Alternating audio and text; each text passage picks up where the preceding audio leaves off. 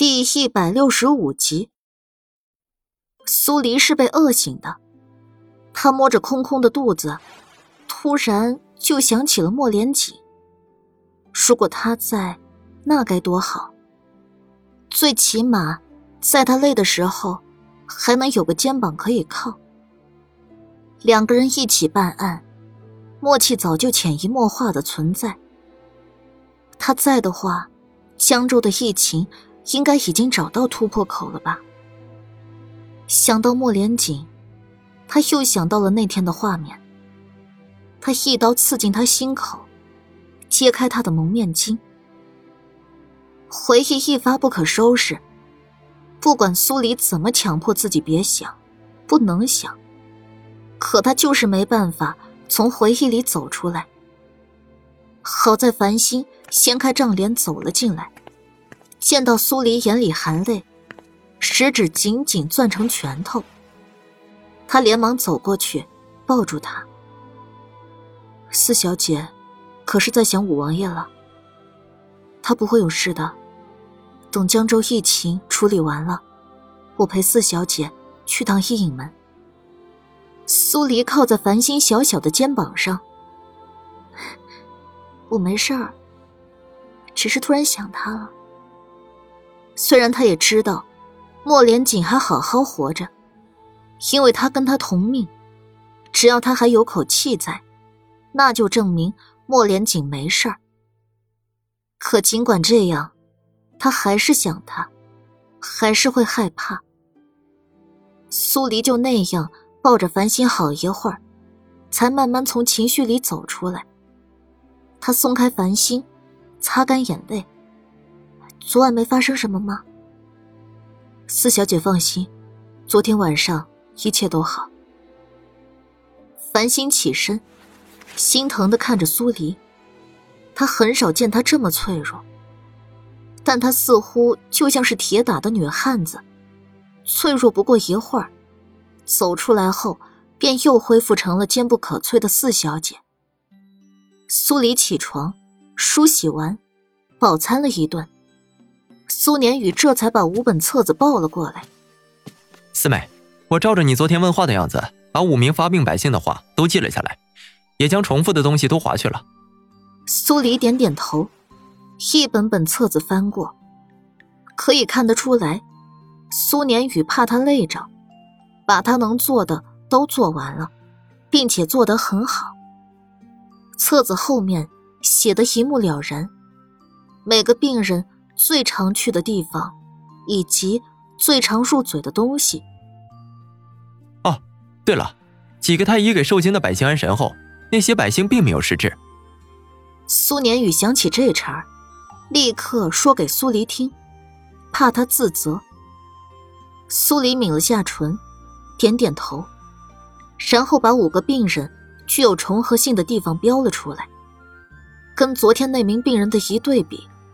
立刻就发现了他们之间都有两个微不足道的共通点：井水，以及在水潭洗澡。虽然每个水潭的位置不一样，分布在各个地方，但这件事儿是六人唯一都做过的事儿。柳树下的井水，以及城西的井水，苏黎都取过样本回来，喂给了小白鼠。但城中的还没去过。当下，三人离开戏楼，往城中的井水而去。取完样本，又去了五个人提到过的水潭，有林子里的，有城郊的，有菜地旁的。这一次，苏黎仔细观察水潭，如果水潭内有虫子，那在稍微浅一点的水潭里面。虫体肯定没办法遁形，但他什么也没看到。难道是虫卵？苏黎不解。如果是虫卵，没有母体哪来的虫卵？但假如是虫卵的话，刚开始虫卵潜伏在人体内，根本就不会影响到人的脉象，这也就符合了。脉象没有异样的百姓，也会发病死去的这一点。苏黎压下这个猜想，让繁星把样本取好，回到戏楼。他去看了几个取过虫的病人，恢复情况良好，没再复发。太医院的几个老家伙又倒腾出来几种药剂，苏黎跟他们一起去试，再次失败。而最初从人体内取出来的活虫，因为没有水源。终于死了，跟普通的死不太一样。死后虫体脱水，干巴巴的，就像是被晒干过。次日，苏黎终于收到了简之行的来信。简之行在信上详细写了关于鬼虫的资料。鬼虫通体发白，虫卵只能寄宿在动物或者人的体内，在变成虫体的当日。会控制宿主大量饮水，虫体吸取水分成长为成虫，然后自爆而亡，留下虫卵。因为虫卵的宿主一般都会死在水源现场，所以虫卵会有一部分留在水中，等待下一个宿主的到来。而没进入水源的虫卵，则会死亡，对人体再无伤害。这是一种与水息息相关的物种，只出现在丛林深处。苏黎看完信，张了张嘴。如果简之行说的不错，这种鬼虫从来没有现过世，那是谁将鬼虫带来了江州城？死亡的人数一直在增多，那就说明有人不停在将虫卵放进各处水源。这不是一桩因为自然发展而出现的疫情，而是人为，是人祸，是有人想要把江州城变成鬼城。苏黎的这个猜测一出，长生的声音就在他脑海里出现：“恭喜宿主大人解锁了这个虫疫案，只要宿主大人破获案子，将会得到一千点生命值的奖励。”宿主大人，拜托拜托，一定要加油！宿主大人还愣着做什么？美貌就在眼前，还不赶紧冲呀！冲你个鬼！苏黎没好气的回敬一句粗话：“死了这么多人，你还好意思激动？正因为死了这么多人，宿主大人才要加油冲呀，否则死的人还会更多。”滚！长生立刻闭嘴，滚回了他的系统世界。苏黎头疼的揉着额头，一言不发，气氛瞬间变得凝重。四妹，苏年宇不知道信上写了什么，看完信后的苏黎，莫名给人一种压抑到极致的感觉。苏黎听到苏年宇的声音。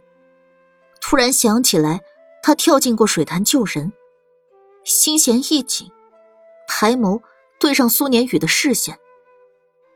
不好，你这几天不要再出去了。啊！这次的疫情是人祸，我现在怀疑你体内也进入了虫卵。什么？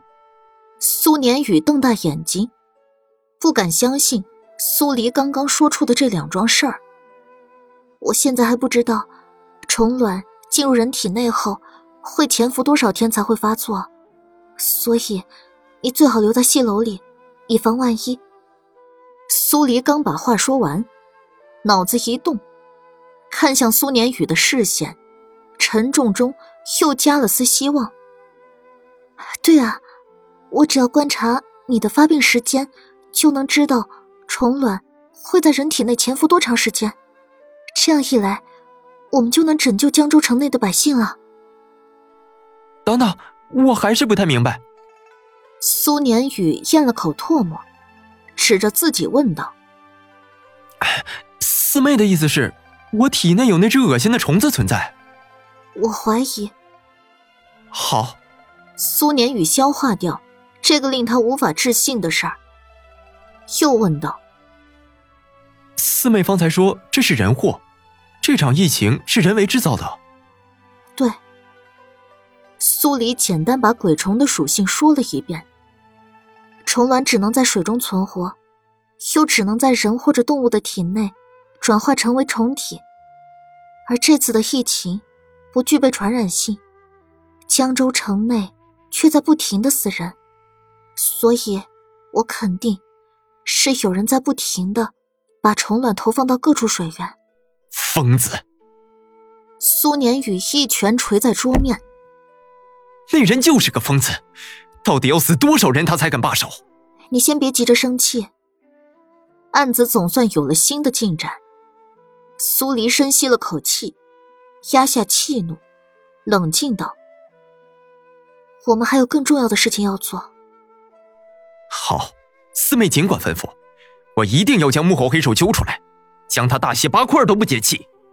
苏黎拍了拍苏年宇的肩膀：“你别忘了，你现在不能离开戏楼，你体内有虫卵存在。”苏年宇想起这茬。脸色顿时垮了下去。苏黎看向繁星，以及营帐内的另外几名禁卫军，一脸严肃道：“方才我说的话，你们不可以外传，一定要保密。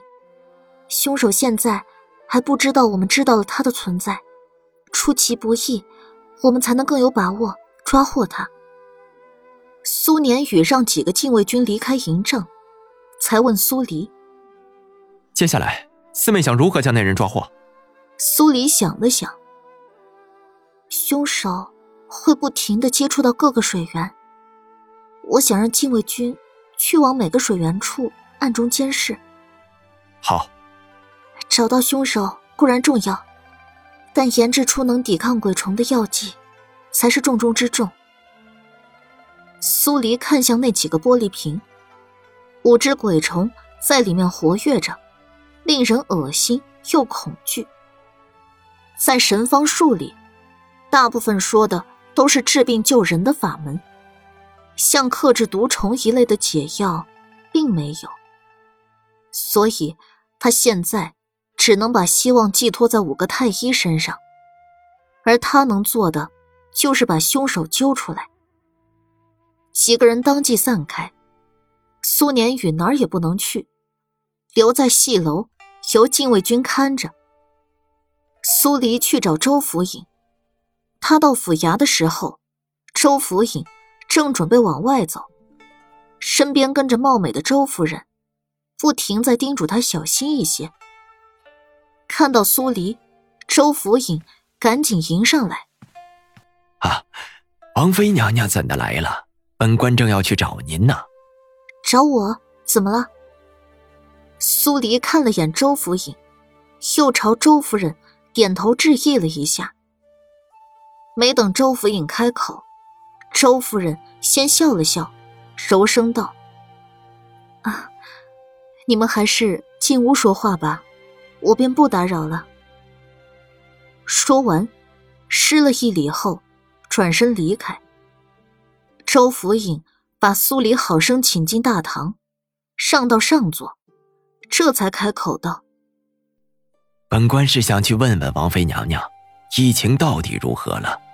外边死亡的人数一日比一日多，近来有些安心的百姓又开始大乱，已经在城门处集结，要破城逃命呢。”苏黎皱了下眉，这可不妙。他们带来的禁卫军也融到江州城将士里面，一起值守。如果安抚不了，闹着要离城逃命的百姓，那他就没办法把禁卫军抽调出来，去暗中监视每一个水源点。周福尹抬眼观察了一下苏黎的表情，然后小心翼翼赔了个苦笑：“ 本官想请王妃娘娘再去说服百姓，若再这样闹下去，仅凭我们的人，怕是守不住城门了。”苏黎腾的起身，走吧。啊！周福尹有点没反应过来，这就走了，说走就走。他完全不考虑自身安全，以及说服不了百姓后的后果。苏黎扫了眼周福尹，没搭理他，直接带着繁星往外走。周福尹赶紧屁颠屁颠跟上，一行人坐马车到了城门处，远远的看去，在这集结的百姓，比上次苏黎入城的时候人数还要多。每个人手里或多或少都拿着武器，正在跟围城的将士动粗。双方缠斗不停，打斗声、哭闹声、哀求声不绝于耳。空气里都飘着一层血腥味儿，说不清是哪方有人伤了，但事态如果再这样发展下去，后果不堪设想。